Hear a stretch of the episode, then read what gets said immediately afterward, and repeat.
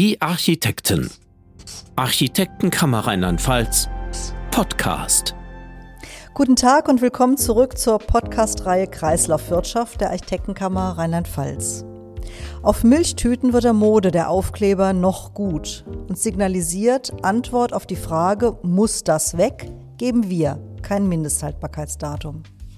Übertragen aufs Bauen steht so ein noch gut quer zu einem auf maximale Technisierung und im Zweifel auf Ersatz statt auf Sanierung zugeschnittenen Effizienzkonzept.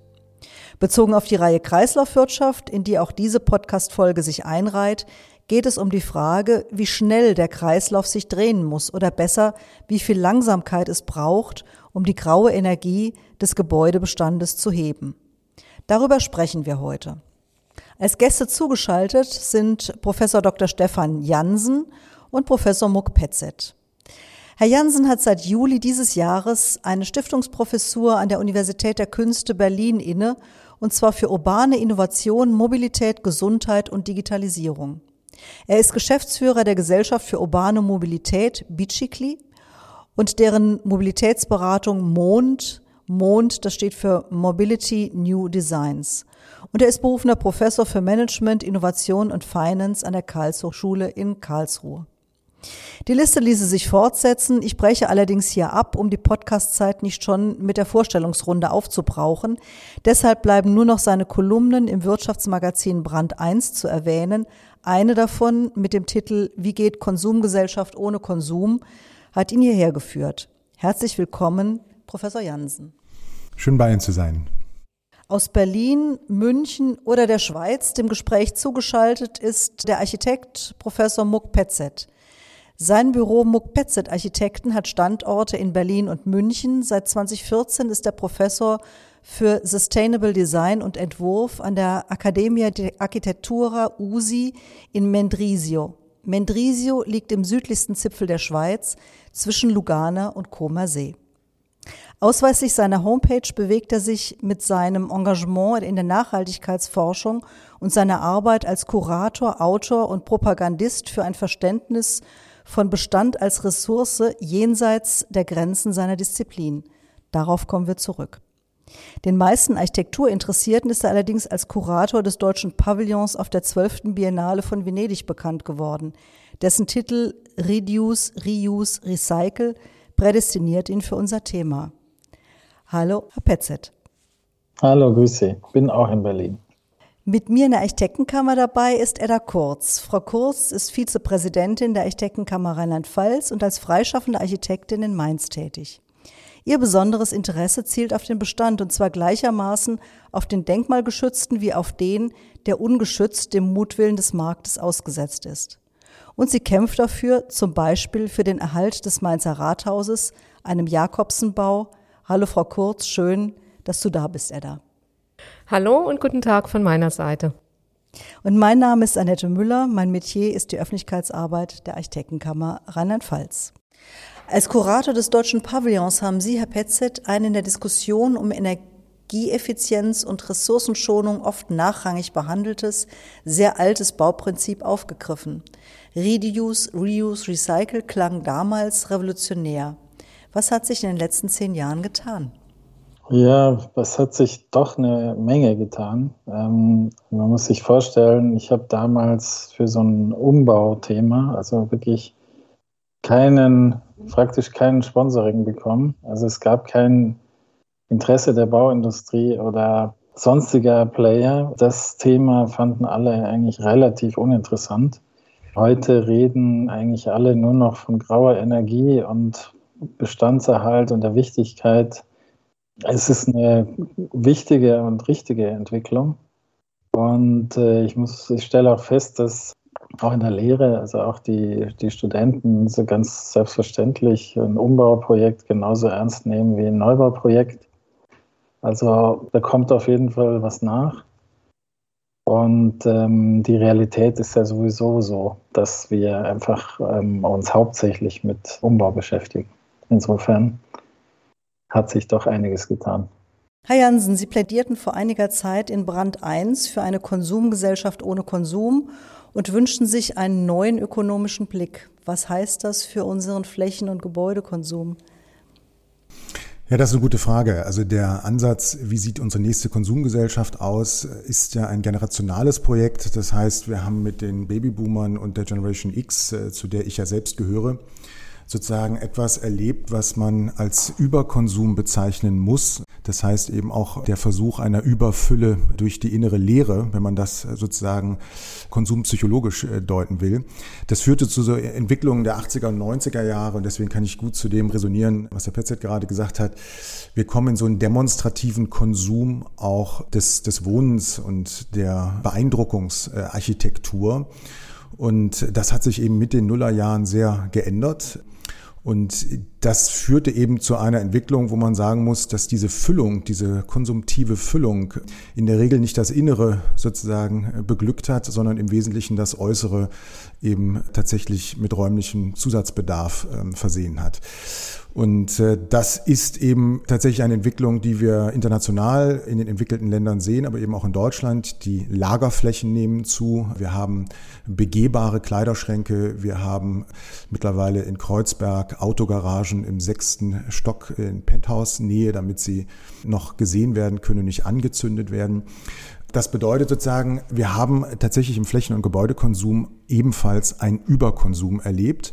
Um das äh, konkret zu machen, wir haben mittlerweile eine Durchschnittsgröße pro Wohnung von 100 Quadratmeter in Deutschland. Das ist um mehr als ein Drittel gestiegen seit der 90er Jahre.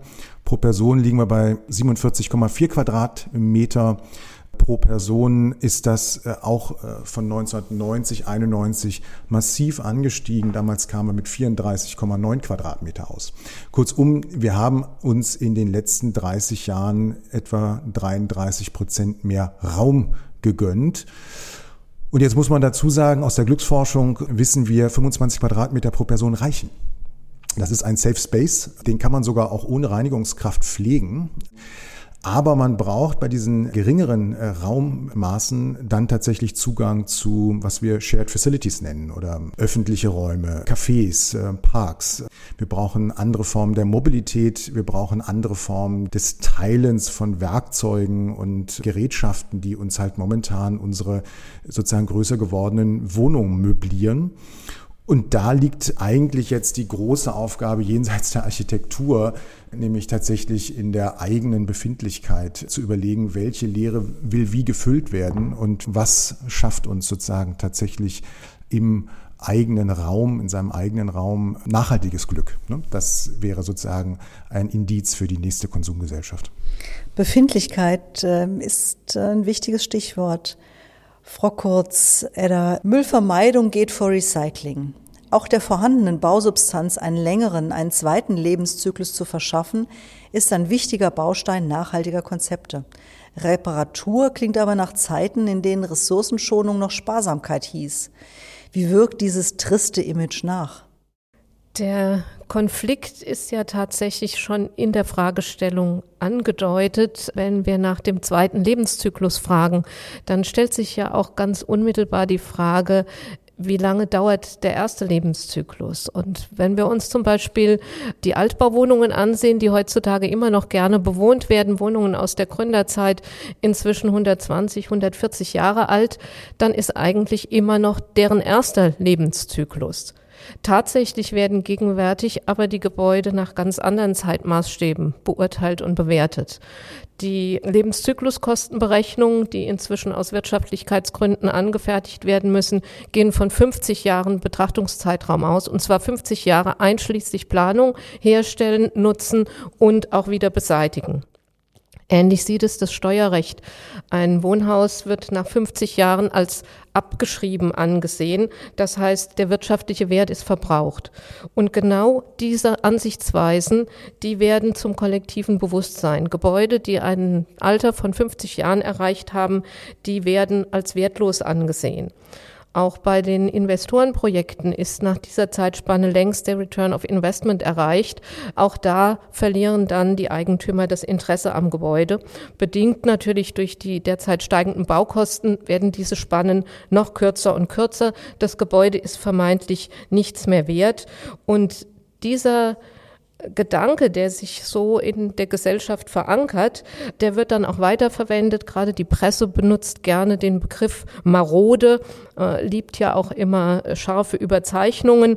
Der Begriff marode bedeutet nichts anderes als heruntergekommen, ruiniert und abgewirtschaftet oder sogar in der französischen Herkunft vagabund und lump.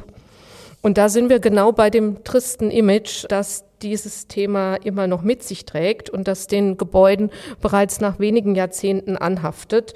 Etwas Neues wird als wertiger gesehen, neu als Wert an sich. Und das Thema, um hier entgegenzuwirken, ist die Bauunterhaltung, wobei ich eigentlich lieber den Begriff Pflege verwende, weil Unterhalt auch sowas hat von fortlaufenden Zahlungen, die dann aber versickern. Aber es ist wichtig, die Gebäudeausbauteile zu pflegen, insbesondere die technischen Anlagen. Natürlich ist die Lebensdauer von technischen Ausbauteilen kürzer als die der Gebäudehauptstruktur. Die muss und die kann man ja auch innerhalb der Lebensdauer des Gesamtgebäudes erneuern. Und das nicht nur im Sinne der Unterhaltung oder der Erhaltung, sondern sogar der Bauentwicklung, denn man kann das Gebäude damit ja auch verbessern und modernisieren. Und letztlich auch der Begriff Reparatur hat diesen negativen Beigeschmack. Etwas ausbessern, etwas flicken, das trägt danach so angemackte Stellen. Es wird nie mehr so gut, wie es war. Dabei meint der Begriff ja eigentlich nichts anderes als reparare, also wiederherstellen. Also wir müssen das Bewusstsein dahingehend verändern, dass neu kein Wert an sich ist und Architektur keine Ware auf dem Immobilienmarkt. Herr Jansen, ich komme noch mal zu Ihnen. Die Berechnungsgrundlagen, auf die Frau Kurz abhebt, die negieren ja die echten Kosten des Ressourcenverbrauches, des initialen Ressourcenverbrauches, sonst würden sie nicht aufgehen. Wo diese Kosten nicht abgebildet werden, hat das Forsche weg und neu, das gerade beklagt wurde, die Kostenminimierer zunächst mal auf ihrer Seite. So kommen wir nicht zu gesunden, klimaneutralen Städten, sondern immer nur zu immer kürzeren Konsumzyklen. Äh, nochmal, wie schaffen wir ein Umsteuern? Ja, das ist eine tolle, eine tolle Frage, weil sie tatsächlich die Frage äh, unserer Zeit ist, nämlich eine klimaneutrale Stadt und eine gesundheitsfördernde Stadt werden die dominanten Narrative sein, nachdem wir das Auto äh, in die Parkgarage gefahren haben und sozusagen den Vegetarismus als Normalität erfahren haben. Also um es sehr deutlich zu sagen, äh, das, was äh, Sie gerade vorgetragen haben mit den Durchschnittsdauern, ich habe mir das mal genauer angeguckt. Das Durchschnittsalter in allen Bundesländern in Deutschland vom Wohneigentum liegt bei 36 Jahren.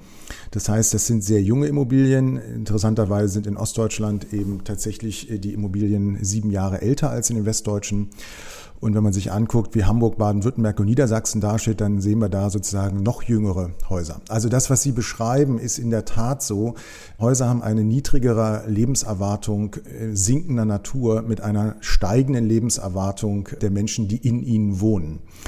Das kann nicht funktionieren. Zu Ihrer Frage hinsichtlich der äh, sozusagen externalisierten Kosten, die nicht in die Kalkulation von Immobilienentwicklern und ähm, Städten einberechnet werden, das wird sich ändern. Wir leben sozusagen jetzt in einer Zeit, in der der Klimaschutz verrechtlicht ist. Wir leben in einer Zeit, in der Feinstaubemissionen und Luftreinhaltepläne in Städten eingehalten werden müssen. Das ist in Karlsruhe und in der, auf der EU-Ebene äh, jetzt nicht aus Versehen entschieden, sondern das ist Recht. Damit sind sozusagen sämtliche Hoffnungen, dass das schon irgendwie noch gehen wird, selbst in München, sind vorbei. Und das bedeutet, wir brauchen eine neue Ehrlichkeit. Und diese neue Ehrlichkeit heißt, wir brauchen eine Neuzonierung des öffentlichen Raums. Und das sage ich jetzt als Geschäftsführer der Gesellschaft für urbane Mobilität. Wir brauchen weniger Autobahnen und mehr Fahrradstraßen. Das weiß jeder. Dafür gibt es Nobelpreise mittlerweile, natürlich von Frauen. Deswegen haben auch viele Oberbürgermeisterinnen weltweit äh, diese Neuzonierung des öffentlichen Raums im Griff. Und das ist nicht nur Anne Hidalgo in Paris, sondern viele andere. Wir brauchen eine Neuzonierung von Quartieren. Wir haben durch Corona eine exzellente Chance, sozusagen jetzt eine Neuzonierung von Quartieren zu machen, weil Gastro ist nicht der neue Handel, sondern wir müssen uns Erdgeschosse neu angucken, wir müssen uns Gewerbeimmobilien neu angucken, wir müssen uns Kaufhäuser neu angucken. Und das Gute ist, wir können das. Kurzum, wir werden sozusagen dorthin kommen, dass wir diesen Reuse-Ansatz in einer Art und Weise feiern können, wie wir ihn bisher eigentlich noch nie erlebt haben. Nämlich nicht als ein Defizit oder als ein leider nicht Abriss und Neubau, sondern Erhaltung und ähm, Revitalisierung oder Ertüchtigung, sondern wir können einfach uns Städte neu bauen und zwar, weil wir es müssen.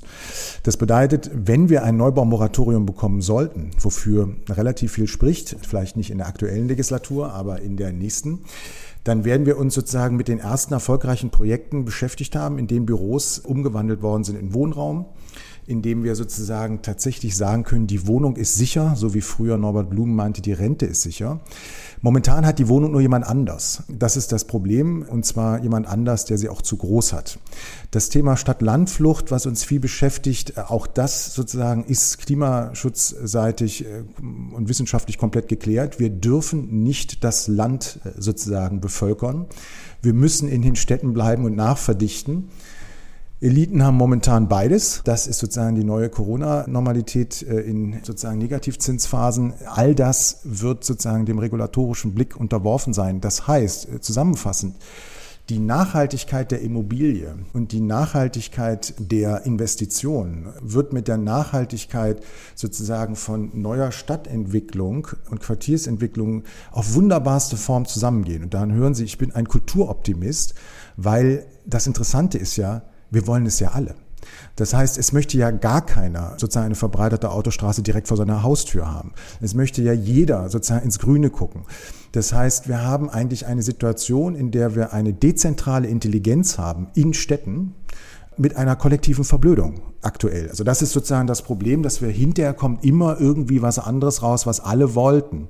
Und diesen Mechanismus werden wir jetzt verrechtlicht, nochmals, das ist eine andere Logik als noch vor ein paar Jahren, werden wir verrechtlicht in Städten umsetzen müssen. Und wir können von unserer Seite aus nur sagen, dass wir viele Beratungsprojekte in Städten, mit Städten, mit Stadtwerken, mit großen Arbeitgebern, mit Flughäfen, mit der Deutschen Bahn machen, um diese Städte und Quartiere lebenswert zu machen, leiser zu machen, luftiger zu machen, lässiger zu machen. Und wir nehmen tatsächlich damit keinem was weg, sondern wir müssen sie mitnehmen auf eine Reise einer wirklich lebenswerteren Umwelt. Und dann ist das mit den Kosten und mit den ganzen Infrastrukturen auch ein bisschen entspannter, als aktuell jemanden vier Stellplätze in der eigenen Straße wegzunehmen und dafür Fahrradstellplätze aufzubauen. Denn das sind momentan noch so die Diskurse des 20. Jahrhunderts, wo man ideologische Kämpfe betreibt. Das brauchen wir nicht mehr und sollten wir uns auch nicht mehr leisten, sondern sollten gelingende Beispiele über Architekten, über Mobilitätsprojekte, über lebenswerte Städte zeigen, erzählen. Und dann wird uns das auch äh, gelingen. Ich grätsche jetzt mal dazwischen, genau. Komme von der Stadt nochmal auf den Bestand zurück. Frau Kurzedder, im Septemberheft des Deutschen Architektenblattes war der Leitartikel der konstruktiven Weiterentwicklung des Bestandes gewidmet. Worum geht es da ganz genau? Was ist die These? Ja, da will ich tatsächlich das Thema jetzt vom städtebaulichen Maßstab nochmal aufs Gebäude herunterbrechen.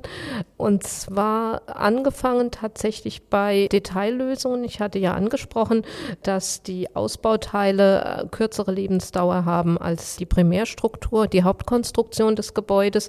Und das sind Aspekte, die wir auch bereits beim wörtlichen Konstruieren schon berücksichtigen müssen. Wie kann ich Haustechnik austauschen, ohne das Gebäude entkernen zu müssen? Es muss differenziert daran gegangen werden. Bisher heißt Sanierung und Modernisierung immer, wir haben das Gebäude entkernt. Tatsächlich ist das, wenn man äh, analytisch an die Aufgabenstellungen rangeht, gar nicht erforderlich. Im Bürobau haben wir uns lange daran gewöhnt, dass die Elektrokabel in Kabelkanälen liegen und dass wir über revisionierbare Decken die haustechnische Infrastruktur erreichen. Das sind natürlich keine Lösungen, die uns architektonisch befriedigen. Aber genau da gilt es, diese Lösungen auch zu finden für hochwertige Ausbauten, für Wohnungsbau, für Kulturbauten, für Gemeinschaftsgebäude, Kindertagesstätten und Schulen, dass wir tatsächlich in der Art des teilweisen Austausches auch schon beim Bauen denken und die Gebäude damit baukastenartig zusammenstellen. Und diese anspruchsvollen Lösungen, die müssen planerisch, entwerferisch entwickelt und dann eben konstruiert werden. Aber auch diese Haustechnik Themen sind natürlich nicht alles beim Gebäude. Wichtig ist es ja auch, die geänderten Bedürfnisse der Gesellschaft im Blick zu haben, die Gebäude anpassbar zu halten. Und auch das ist eine ureigene Aufgabe für den Architekten und Entwerfer. Es gibt Schulgebäude, die sind 100 Jahre alt, die funktionieren in der Grundstruktur noch sehr gut, die Flure, die Klassenräume. Trotzdem bilden sie nicht mehr in allen Teilen eine aktuelle Lernpädagogik oder auch das gesellschaftliche Miteinander der Schülerinnen und Schüler ab. Wie kann man diese Gebäude auf intelligente Art und ohne sie total zu entkernen, wieder anpassen? Gibt es möbelartige Einbauten, die man auch in wenigen Jahren, Jahrzehnten wiederum anpassen kann, wenn sich die Gesellschaft weiter ändert? Es ist an ein flexibleres Konstruieren und Bauen zu denken. Anfang der 80er Jahre wurden Grundschulen und Kindertagesstätten stillgelegt wegen der gesellschaftlichen Entwicklung und dem Geburtenrückgang. Im Moment bauen wir wieder sehr viele Kindertagesstätten. Wie wird es in 20, 30 Jahren aussehen? Und was machen wir mit den typologisch dann doch sehr nutzungsgebundenen konstruierten Gebäuden? Wie können wir auch die so anlegen, dass sie sich auch an gesellschaftlichen Wandel anpassen können? Das sind ganz große Themen. Das äh, Wohnen in Industriearchitektur, das hat sich eigentlich in der Gesellschaft schon ganz gut eingebürgert. Im Industrieloft zu wohnen ist schick. Tatsächlich müssen wir unter diesem Aspekt aber alle Gebäude und Bauaufgaben ansehen und das kann das konstruktive Umgehen mit dem Bestand sein. Und alles sind individuelle Lösungen und damit pfiffige, intelligente Entwurfslösungen. Das ist nichts von der Stange und das ist deswegen auch ein spannendes und großes Aufgabenfeld für Architekten und Entwerfer. Das macht mich zuversichtlich für Sie, Herr Petzet, denn ausweislich Ihrer Internetseite hinterfragen Sie bei neuen Aufgaben, ob das zu planende Gebäude überhaupt gebraucht wird. Zunächst mal scheint das ein sehr verwegener Ansatz zu sein, wenn man vom Planen lebt, oder? Ja, das ist natürlich ähm, aber eine unserer ersten Pflichten, weil das, was wir jetzt bauen, das muss natürlich dann auch Sinn machen und ähm, weil es sollte die Ausnahme sein, sollte die Regel sein, umzubauen. Insofern ist es sozusagen ist die Verantwortung für unsere Architekten sogar noch größer geworden. Und da gehört es eben dazu, auch zu hinterfragen, wenn ganz klassischerweise ein Kunde kommt und sagt, ich habe hier ein tolles Grundstück gekauft, wollen Sie mir hier nicht ein Haus drauf bauen? Dann stellt man fest, da steht schon ein Haus drauf, was uns tatsächlich schon dreimal passiert ist, wo sozusagen der potenzielle Kunde gar nicht sozusagen überhaupt in Betracht gezogen hat, dass das, was da draufsteht, irgendwie überhaupt erhaltenswert sein könnte. Sozusagen da zu hinterfragen, äh, auch Alternativen aufzuzeigen, das gehört zu unseren ersten Aufgaben, weil das, was wir ähm, machen, soll einfach Sinn machen, soll richtig sein. Und ja, zu den Lebenszyklen vielleicht noch eine Ergänzung, weil Sie gesagt haben, diese unterschiedlichen Lebenserwartungen, äh, Frau Kurz. Wir stellen fest, dass natürlich diese, dieser Lebenszyklus, der für technische Gebäudeausrüstung von 15 bis 25 Jahren so angesetzt wird, auch völlig falsch ist, weil die Gebäude, die wir umbauen, die jetzt natürlich man muss dazu sagen, die Gebäude, die jetzt so 50, 60 Jahre alt sind, einfach ein massives Imageproblem haben. Also das kommt einfach dazu. Die, es geht gar nicht um das Alte sozusagen, dass das als schlecht angesehen wird, sondern eben gerade die Gebäude der Nachkriegsmoderne, der 50er, 60er oder 70er Jahre, die allgemein ähm, nicht die größte Liebe genießen dass die aber, wenn sie, wenn wir sie uns jetzt damit beschäftigen, im Grunde genommen noch eine komplette funktionsfähige Haustechnik besitzen. Oder auch wenn Sie den Altbau sehen, wo die, was ich zum Beispiel die Fallleitungen, die da mal in Gusseisen da mal drin eingebaut wurden, sind auch immer noch die gleichen, für, vielleicht für 150 Jahre. Aber die Lebenszyklen, Annahmen sind einfach falsch. Also Gebäude sind einfach, sagen wir mal, also 50 Jahre ist, ist lächerlich. Also 50, 100 Jahre, 100 Jahre mindestens, würde ich sagen. So habe ich sogar noch im Studium gelernt. Und das heißt, wenn wir planen, müssen wir so großzügig und so unspeziell und so flexibel planen, dass äh, die Gebäude einfach für ganz unterschiedliche Zwecke geeignet sind. Und das heißt, weg von dieser totalen Spezialisierung hin zu sozusagen multi-nutzbaren Gebäuden. Wir sind gewohnt, so effektiv, effizient wie möglich zu planen. Das heißt, Geschosshöhen, oh, da kriegt man vielleicht noch ein Geschoss mehr rein, wenn man doch auf 2,55 geht. All diese Überlegungen müssen sozusagen im Hinblick auf eine Weiternutzbarkeit neu gedacht werden. Das ist halt ähm, eben ähm, ein Parkgeschoss eben mit 2,10 Meter zehn einfach völliger Blödsinn ist, ja? ähm, weil ich vielleicht in Zukunft gar nicht mehr die Autos habe, die ich da einstellen muss. Das heißt, ich muss einfach großzügiger sein. Das heißt, wenn ich jetzt was baue, muss ich eigentlich großzügiger sein, als ich sozusagen gewohnt bin. Aber dafür muss ich viel weniger bauen.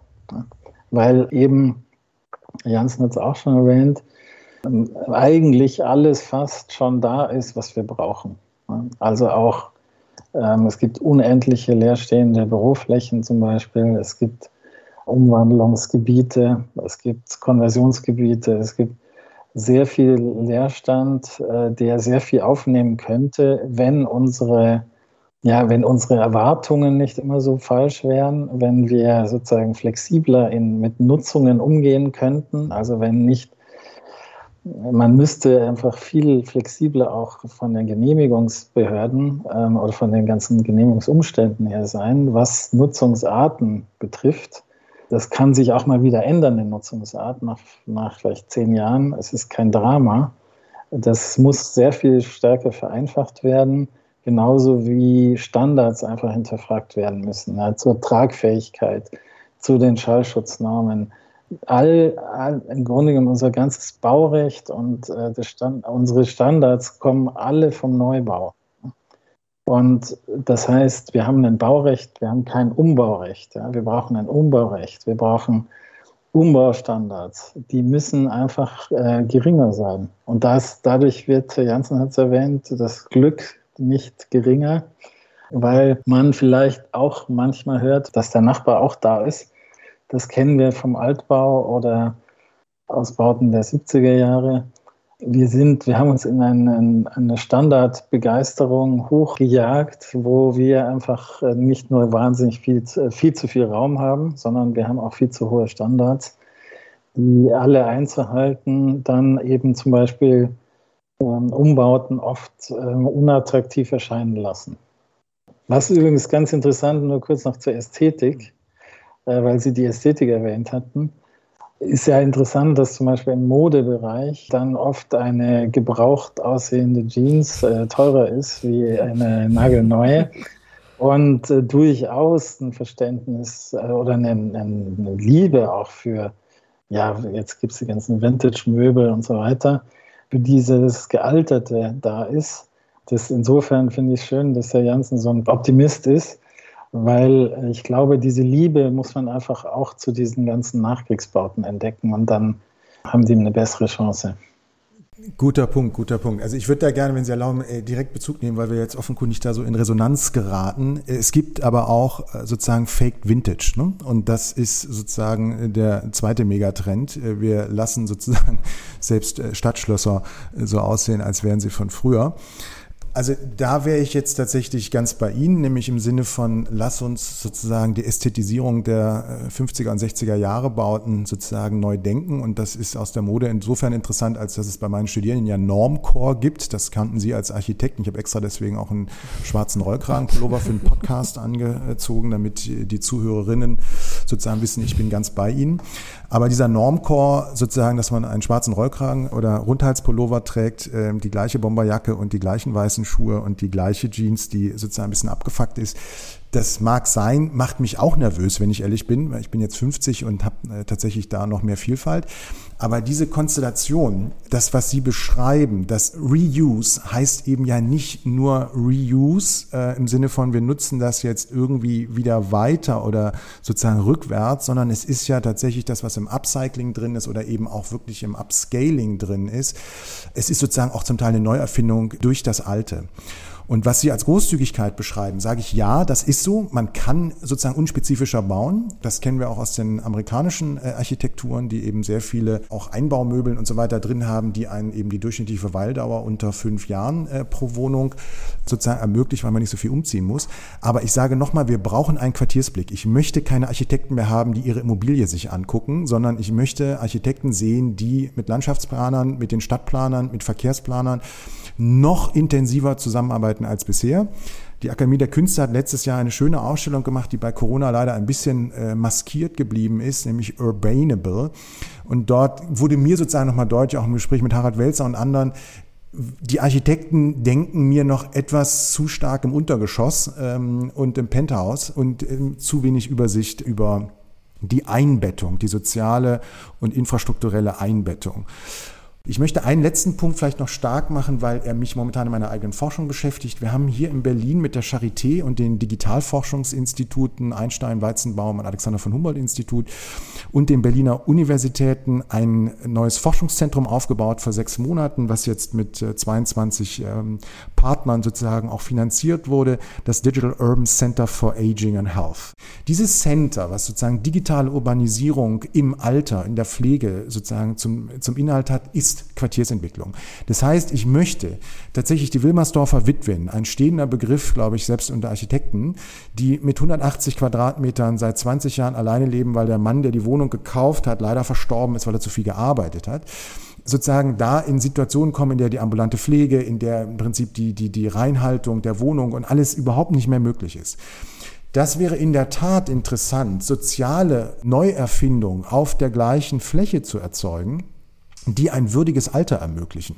Und da ist es tatsächlich so, dass die Hotellerie, Coworking, Co-Living-Ansätze spannende Sozialexperimente sind, wie man sich sozusagen eine Wohnung im Alter vorstellt. Das ist nicht nur Vertikalerschließung, wir müssen jetzt dringend noch einen dritten Fahrstuhl haben oder was auch immer oder den Treppenlift, sondern das sind viel mehr Dimensionen, die sozusagen ermöglichen, dass wir alternde Wohnungen und alternde Menschen sozusagen wieder synchronisiert bekommen. Also im Sinne des Ästhetisierenden und des optimistischen, Herr Petzet, da möchte ich überhaupt nicht zurückschrauben, wir brauchen eine Patina sozusagen des Lebens, die einfach äh, wie Messing, wie Kupfer, wie Leder einfach sozusagen eine Freude ausdrückt, dass man Dinge wirklich nutzt und liebt und pflegt. Und das gilt für die Immobilie wie für den eigenen Körper äh, in gleichem Maße. Und das wäre mein Plädoyer, äh, dass die Architekten sozusagen und Architektinnen, die ja meistens da ein bisschen klüger sind, wirklich diese Patina ins Zentrum stellen. Mhm.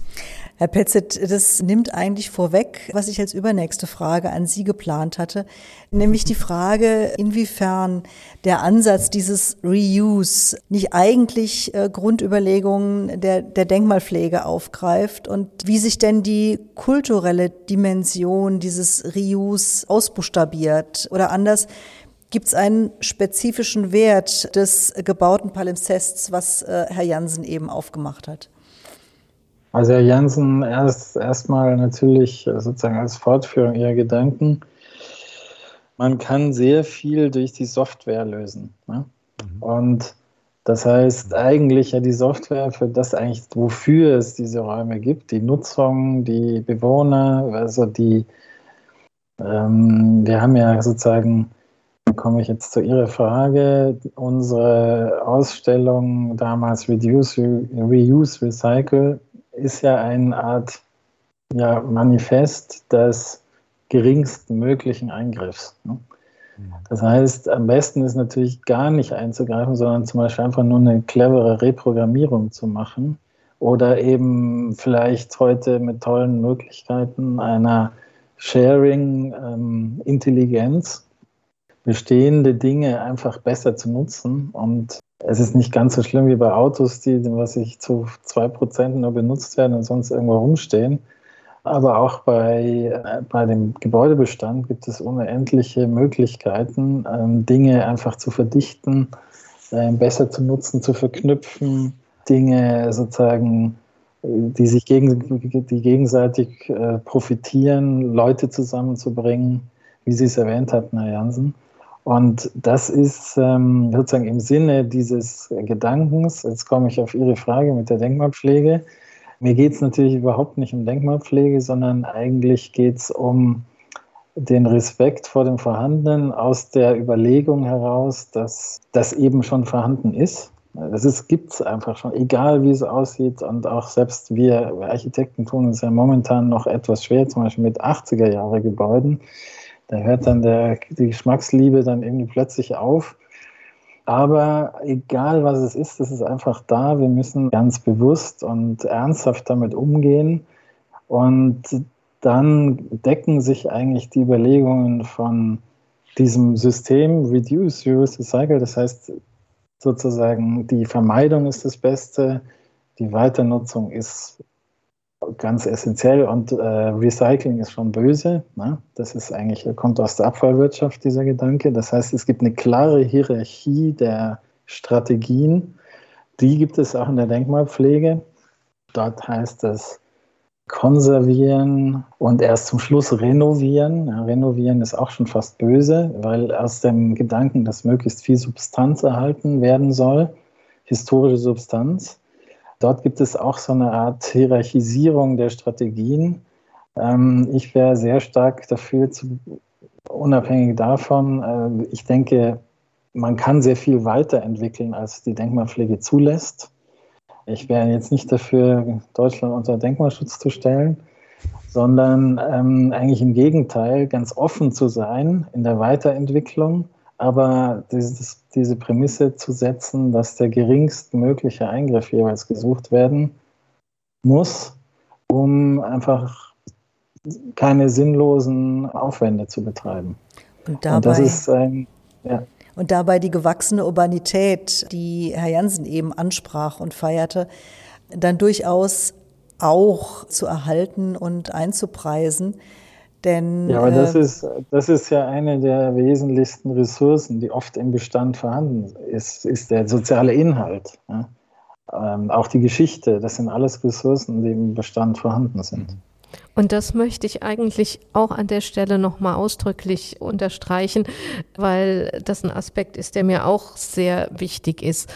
Die Gebäude, die uns umgeben in den Städten und in den Ortschaften, die sind alle Ausdruck der gesellschaftlichen Entwicklung und der Geschichte. Nicht nur die, die jetzt förmlich unter Denkmalschutz stehen, sondern im Stadtbild leiten wir eigentlich äh, unsere Historie und unsere Herkunft ab.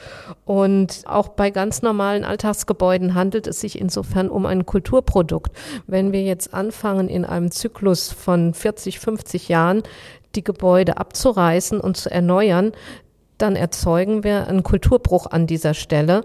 Und das ist was, was es bislang in der Stadtbaugeschichte nicht gab. Alle Epochen kann man ablesen. Man kann auch umgestaltete Gebäude, weitergebaute Gebäude ablesen. Ob das der Denkmalpflege immer äh, gefällt oder nicht, sei dahingestellt. Aber man sieht gesellschaftliche Zeiten, äh, Werte und Entwicklung. Und wenn man jetzt Tabula Rasa macht und immer wieder neu baut und dann entstehen da einfach Lücken, die uns dann abschließen abschneiden von der eigenen Historie. Und wie kommen wir in diesem Konzept, das wir ja miteinander offensichtlich ganz gut teilen, wie kommen wir da zu dem Thema der CO2-Neutralität und wie kommen wir zur Frage des Energieverbrauchs? Denn das habe ich eben von Herrn Petzet mitgenommen. Die Standards sind ja durchaus ein relevantes Problem. Oftmals ist es ja ein Argument derjenigen, die einen Ersatzneubau vorschlagen, zu sagen, die Energiestandards kriegen wir hier nicht mehr unter.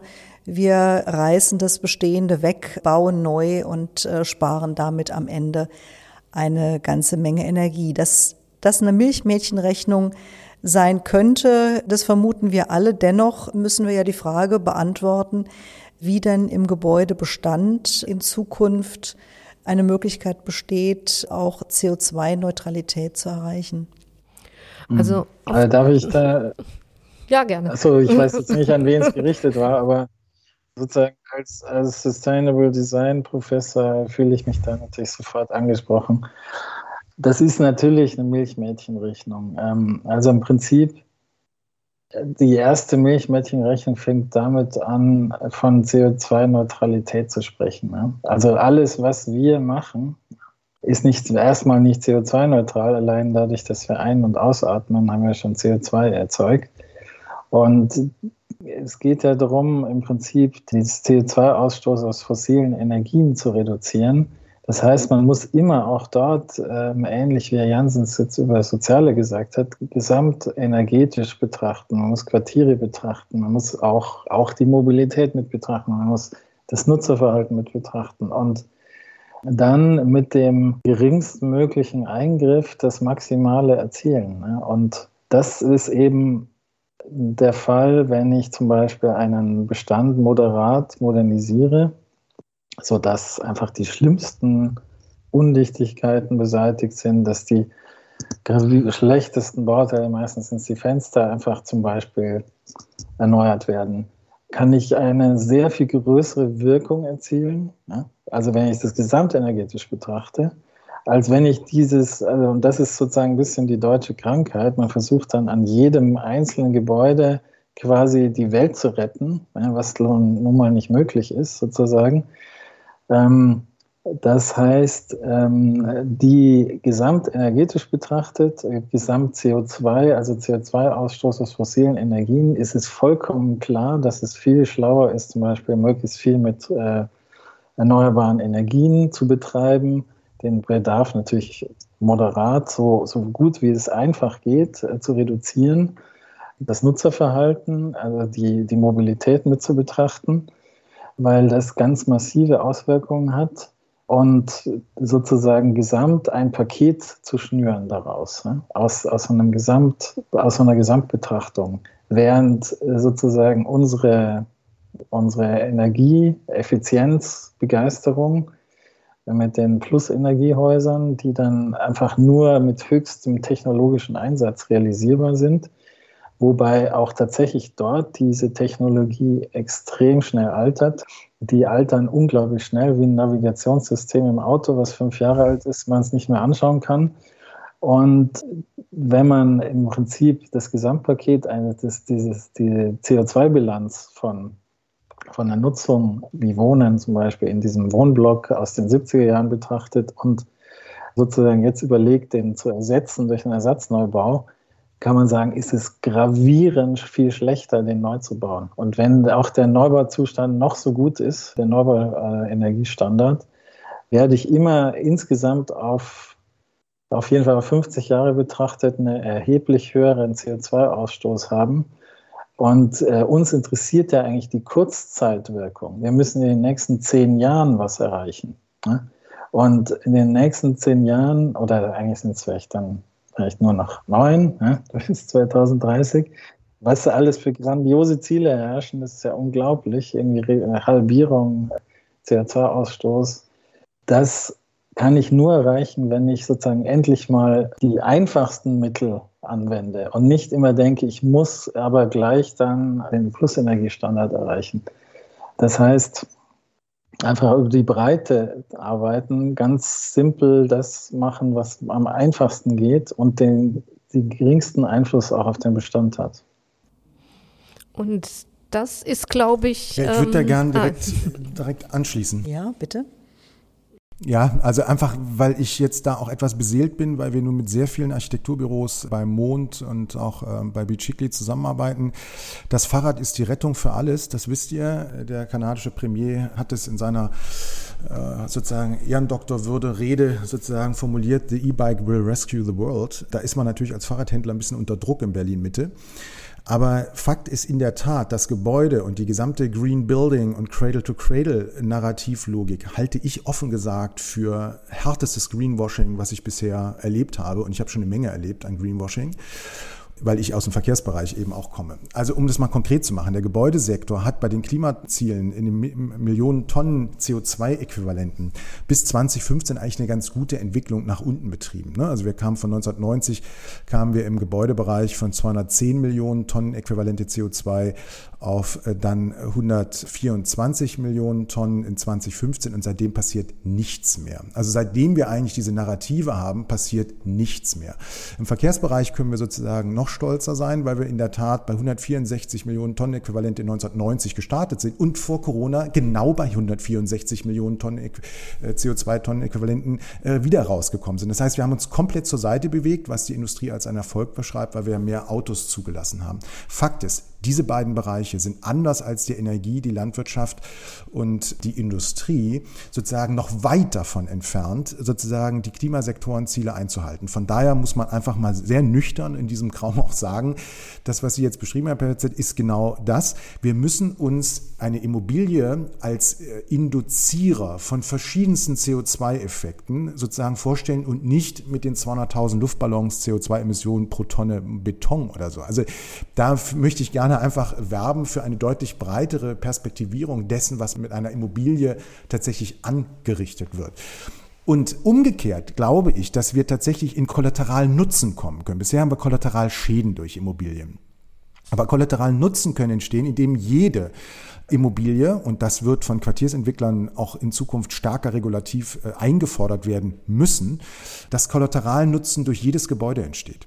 Das heißt also, jedes Gebäude, was sich irgendwo neu einfügt oder eben auch in einem Recycling-Ansatz sozusagen neu einbringt, muss erklären, wofür es für die anderen einen Beitrag leistet. Und das ist im Bereich Mobilität, das ist im Bereich sozusagen Konsum, das ist im Bereich Kultur, das ist im Bereich Bildung. Das muss deutlich regulatorisch sozusagen härter angepackt werden. Das ist in dem letzten Kapitalismus uns nicht gelungen. Und das heißt aber eben auch für die CO2-Bilanzen, die Sie angesprochen hatten, wir werden tatsächlich das Thema Urban Farming, äh, wir werden das Thema regionales äh, Handwerk, das Thema der Parkanlagen auf Häusern systematisch wieder erleben. So, und diese äh, Frage ist, wo ist dein kollateralen Nutzen? Wo bringst du einen Beitrag in der Region, dass es allen um dich herum besser geht und nicht schlechter? Und diese generelle Frage würde ich gerne ins Zentrum stellen, weil es eben tatsächlich auch bei Bestandsumbauten, bei Ertüchtigungen und so weiter da Fenster gibt, diese Kollateralnutzen zu erzeugen und das eben tatsächlich, so wie Sie sagen, klimaseitig als eben auch tatsächlich sozial. Denn mit Architektur alleine werden wir die Welt, glaube ich, nicht retten, wenn ich das mal so provokativ Stelle, in den Podcast reinsagen darf. An der Stelle hake ich jetzt einfach mal ein und gebe das Wort nochmal an die Architektin weiter, die eben schon eingreifen wollte und jetzt nochmal eine Chance bekommen soll sich vielleicht auch tatsächlich etwas äh, provoziert gefühlt hat. Natürlich äh, ist äh, das alles äh, sehr richtig, den Blick aufs Ganze und auch äh, auf eine nachhaltig äh, strukturierte Stadt zu richten. Trotzdem will ich auch nochmal auf den konkreten Gebäudemaßstab zurückkommen, der uns ja hier beschäftigt. Und da habe ich auch aus dem letzten Beitrag von Herrn Petzet nochmal das Thema aufgegriffen der Gesetzgebung der Vorschriften und Regelungen. Und wir müssen unser Thema zunächst mal im ersten Schritt so weitertragen in die Gesellschaft und dann auch konkret an die Verordnungsgeber, an die Politik, dass eben dieses Umbauen, dieses Weiterbauen und Entwickeln im Bestand auch in den Vorschriften berücksichtigt wird. Es ist ja nicht nur die Baunutzungsverordnung, das Thema der Umnutzung, Baugenehmigung für jede Umnutzung und was alles dranhängt, sondern es sind tatsächlich eben auch die ganzen Standards, Standards. Es sind auch der Brandschutz und der Wärmeschutz. Diese Vorschriften, die haben sich in den letzten 20, 30 Jahren schneller verschärft, als die Gebäude ihre Lebensdauer aufgegeben haben. Das heißt, ein Gebäude, das vor 20 Jahren errichtet wurde, ist im Hinblick auf diese Vorschriften schon wieder veraltet und trotzdem werden sie angewendet und damit wird dann eben auch wieder über diese Gebäude der Stab gebrochen und man meint auch die Lösung des CO2-Problems nur in einem Neubau finden zu können, weil natürlich auch viel zu fokussiert nur die Verbrauchsenergie betrachtet worden ist bisher und nicht die Herstellungsenergie. Und da muss ein ganz klarer Paradigmenwechsel eigentlich in allen Vorschriften und Regelungen, die unser Bauen betreffen, durchgreifen, denn ansonsten äh, können wir all diese Ziele, die wir hier, glaube ich, sehr einvernehmlich äh, vor Augen haben und diskutieren, nicht verwirklichen und schon gar nicht in dem engen Zeitraum bis äh, zur politisch proklamierten CO2-Neutralität. Da sind wir jetzt schon bei der Wünsch dir was Runde, die ich jetzt gerne anschließen würde, denn die Zeit des Podcasts äh, läuft langsam aus und ich komme zur größten Herausforderung für das Setting hier und läute diese Wünsch dir was Runde ein mit der Maßgabe drei kurze Sätze von jedem und ich weiß, das überfordert ja. äh, uns im Grunde alle. Ja. Trotzdem sollten wir es versuchen. Reduce ist das Stichwort. Drei kurze Sätze. Wünscht dir was, Herr Jansen?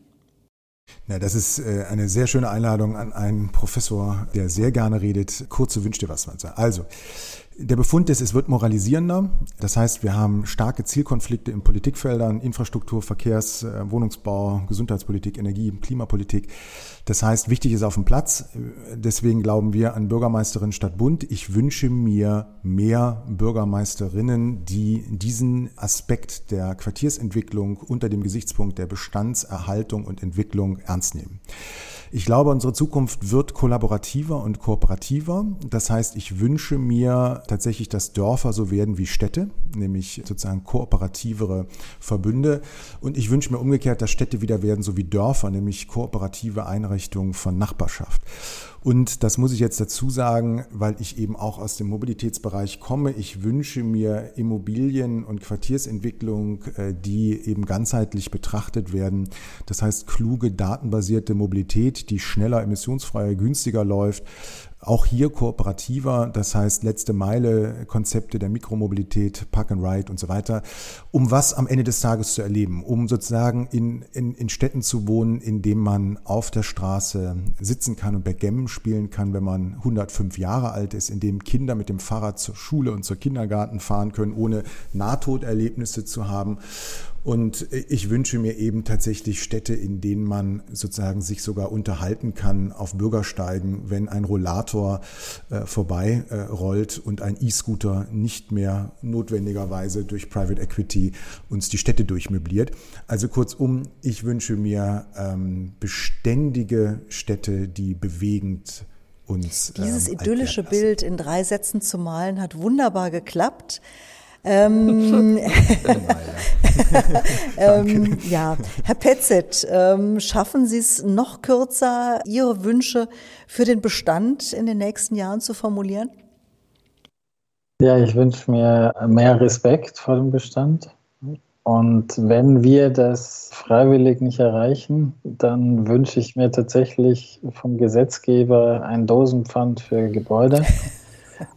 weil auch das hat uns gelehrt, dass so eine Dose eigentlich irgendwie wertvoll ist. Und ähm, ich denke, ähm, es muss wirtschaftliche Anreize und Grundlagen geben, die die Realität einfach wiedergeben, dass es einfach hier um Werte und Ressourcen geht, die unersetzbar sind, die wir nicht verschleudern dürfen und diese Sendung spricht ja dafür, dass, dass es da einen Prozess gibt, der diesen Wünschen schon äh, entspricht. Zumindest ähm, hat diese Folge zwei Sätze für die Ewigkeit bisher geprägt. Das Dosenpfand für Gebäude und das Fahrrad ähm, rettet die Welt. Jetzt brauche ich noch einen dritten Satz für die Ewigkeit äh, aus dem Mund der Architektin. Ein Stück weit möchte ich mich an den Dosenpfandwunsch anschließen. Im umgekehrten Sinn, ich würde mir ganz kurzfristig wünschen, dass das Förderrecht zumindest in unserem Land sich ändert. Dort heißt es, wenn bei einem öffentlichen Gebäude das Fördermittel empfängt, für die Sanierung mehr als 80 Prozent der Neubaukosten aufgewendet werden, dann darf das Gebäude nicht mehr saniert werden, sondern muss neu errichtet werden. Und diese verbleibenden 20 Prozent sind eigentlich in der Regel genau äh, der Herstellungswert des Neubaus. Und die Betrachtung über Herstellungskosten klafft eklatant in einer Lücke von der Betrachtung der Energie- und Ressourcenverbräuche, die damit zusammenhängen. Und dass man mehr den Fokus äh, auf die Inhalte, auf den Verbrauch von Ressourcen und Energie legt und weg von dieser reinen Kostenbetrachtung kommt, das wäre ein ganz kurzfristiger und konkreter Wunsch. Und generell und allgemein würde ich mir wünschen, dass in der Gesellschaft eine positivere Anschauung für den Reuse, und zwar den echten, nicht den Vintage-Style, äh, sondern den echten Reuse sich breit macht. Das Loslösen vom Statussymbolgedanken auf Bauherrenseite, die Pressemeldung, dass eine Stadt eine Kindertagesstätte neu errichtet hat, die strahlt immer noch positiver und funkelnder wie die Meldung, dass eine Stadt eine Kita saniert hat, aber auch äh, auf Seite unserer eigenen Zunft, wo ebenfalls der Neubau scheinbar das glanzvollere Referenzprojekt gegenüber dem Um- und Weiterbauen ist. Insofern also eine grundsätzlich sich verändernde gesellschaftliche Einstellung zu dem Umgang mit dem, was da ist und, und was einen großen Wert darstellt. Vielen Dank. Das war die Podcast-Folge noch gut in der Reihe Kreislaufwirtschaft der Architektenkammer Rheinland-Pfalz. Ich danke Edda Kurz, Vizepräsidentin der Architektenkammer Rheinland-Pfalz, Professor Muck Petzet, Reduce, Reuse, Recycle und Professor Stefan Jansen, Mobilität und äh, gesunde Stadt für ihre Beiträge. Und äh, lade Sie alle ein, die alten Folgen der Podcast-Reihe Urban Mining, Flächenrecycling, Tradition, Innovation und Bauschutt nachzuhören oder auch in die nächsten Folgen, die sich dann beispielsweise mit dem Thema Messebau beschäftigen, in Zukunft zu hören. Herzlichen Dank und bis zum nächsten Mal. Danke. Vielen Dank für die Einladung. Vielen Dank, hat Spaß gemacht mit Ihnen. Mit Ihnen auch. Es war eine umarmende Provokation. Sie hörten die Architekten. Architektenkammer Rheinland-Pfalz Podcast.